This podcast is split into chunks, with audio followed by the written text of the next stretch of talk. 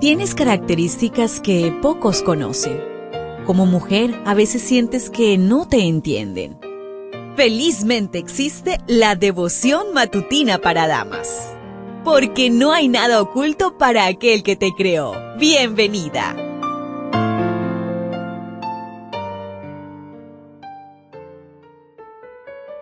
Hola, hola, querida amiga, querido amigo. Qué bendición es saber que iniciamos un nuevo mes y bueno, ya nos encontramos a día viernes, último día de la semana laboral.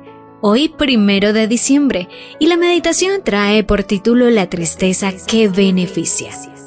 Segunda de Corintios 7:11, porque he aquí esto mismo de que hayáis sido contristados según Dios, qué solicitud produjo en vosotros, qué defensa, qué indignación, qué temor, qué ardiente afecto, qué celo y qué vindicación. En todo os habéis mostrado limpios en el asunto. Corinto era una ciudad muy prestigiosa. Las cosas malas que allí ocurrieran afectarían a todas las demás iglesias, poniendo en peligro la causa de Dios entre los gentiles. Por eso Pablo se alegró con el informe de Tito. En el comentario bíblico adventista en el tomo 6 en la página 880 dice, tres frases en particular revelan el efecto favorable de la carta y de la visita de Tito. En cada una de estas tres frases, el uso del pronombre les da aún más énfasis vuestro gran afecto, vuestro llanto, vuestra solicitud. Comprendieron el dolor que habían causado a Pablo, se lamentaron y se arrepintieron. La tristeza de los corintios se convirtió en la alegría de Pablo, aquel dolor era transitorio y los conduciría al genuino arrepentimiento. Un ministro que ama su feligresía no causa dolor a ninguno de sus miembros, se asegura de sus acciones antes de proceder. Habían sido beneficiados con los consejos de la primera epístola. Esa tristeza benéfica daría resultados, pues era el genuino dolor por el pecado cometido que los llevaría al arrepentimiento.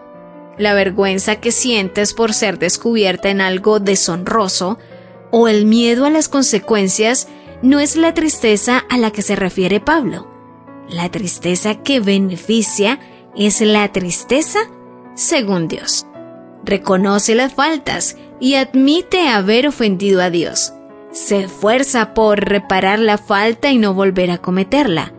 Todo arrepentimiento genuino es obra del Espíritu Santo. Pablo alabó a los corintios por siete características de su arrepentimiento que demostraron un cambio de actitud. ¿Qué solicitud? Fervor para apartarse del pecado y diligencia para hacer la voluntad de Dios. ¿Qué defensa? Despejar los malentendidos, desaprobar la antigua actitud. ¡Qué indignación! por haber apoyado conductas escandalosas. ¡Qué temor! Resaltar la reverencia a Dios. ¡Qué ardiente afecto! El nuevo espíritu de compañerismo y comprensión qué celo. La nueva actitud asumida frente a la inmoralidad. ¡Qué vindicación! Castigaron a la persona que había causado escándalo a la congregación y reivindicaron el carácter de Pablo. Tal es el resultado de la acción del Espíritu de Dios. Una reforma en la vida es la única prueba segura de un verdadero arrepentimiento. ¿Lo ves? ¿Te das cuenta? Tu creador tiene el manual perfecto de tu estructura femenina. La devoción matutina para damas vuelve mañana. Gracias a Canaan Seventh Day Adventist Church and DR Ministries.